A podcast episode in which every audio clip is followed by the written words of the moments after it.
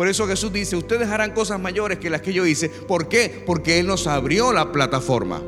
Bienvenidos a la cápsula Global Internacional, donde después de Dios, lo más importante eres tú. Y definitivamente tal como la, la, Biblia nos enseña en el libro de Hebreos 11, donde dice que la fe es la certeza de lo que se espera y podemos decirlo eh, en primera persona, decir la fe es la certeza de lo que yo espero y la convicción de lo que yo no veo. Esa es la fe, la certeza y la convicción. A mí eh, me, me fascina este verso bíblico porque contiene dos palabras que son las favoritas mías conforme a la fe. La certeza, que en el griego eh, es nupostasi, que significa título de propiedad. Y pudiéramos decir que la certeza es ese título de propiedad de aquello que yo espero, es decir, de algo que todavía no existe, de algo que todavía no lo puedo ver, no lo puedo tocar, pero tengo el título de propiedad de eso, la garantía de que eso viene. Eso es lo que es la fe. La fe es la garantía. Es cuando Dios, Dios te dice, te lo voy a dar, es tuyo pero todavía no.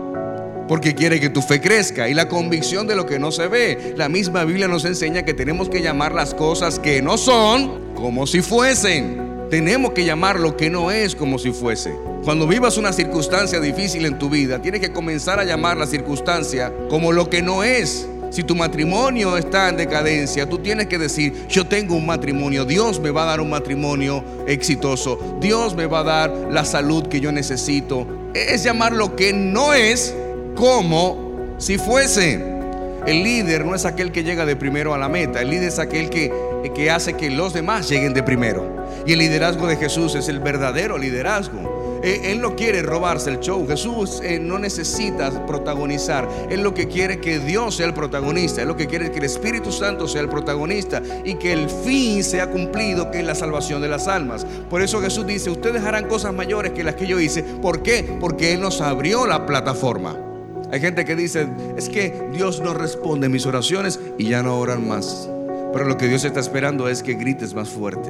Es que tu oración sea más intensa es que tu fe crezca. Si tú no ves una respuesta, no te detengas. Si no ves una respuesta, no te calles. Si aún Dios no ha contestado tu oración, sigue orando con más intensidad porque la respuesta llegará. Siempre he dicho que el que quiere hacer algo en la vida buscará la forma. El que no buscará una excusa buscará una justificación válida. Las justificaciones son válidas, son comprensibles pero no valen nada.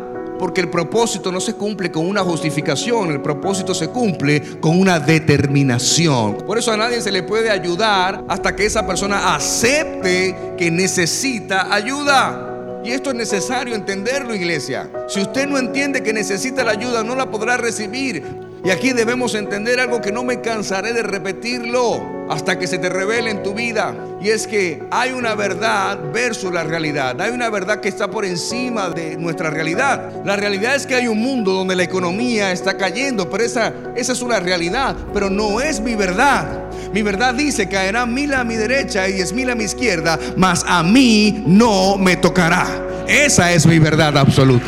Hay una realidad que dice que la gente está fracasando, pero mi verdad dice, todo lo puedo en Cristo que me fortalece. Hay una realidad donde la gente está en depresión, muriendo de tristeza, pero mi verdad dice que el gozo del Señor es mi fortaleza. Y esa verdad está en la palabra de Dios. Es ahí donde encontramos nuestra verdad absoluta de la vida. El mundo puede decir lo que sea. El mundo puede hablar lo que quiera, pero mi, mi verdad absoluta que está en la palabra de Dios es lo que me define. Yo soy lo que la Biblia dice que soy y yo hago lo que la Biblia dice que hago. Tomás el incrédulo que metió la mano en el dedo de Jesús que digo, si yo no meto mi dedo en el hueco de su mano, no voy a creer que Jesús resucitó. Muchas veces hay personas que tienen la fe de Tomás, que primero tienen que ver para creer. Eso fue lo que, lo que enseñó Tomás. Ver para creer. Déjame decirte algo, te engañaron cuando te dijeron que tenías que ver para creer, porque si tuvieras que ver primero para creer, siempre llegarás tarde a tu milagro. Primero lo tienes que creer para luego verlo. Primero lo creo y luego lo veo.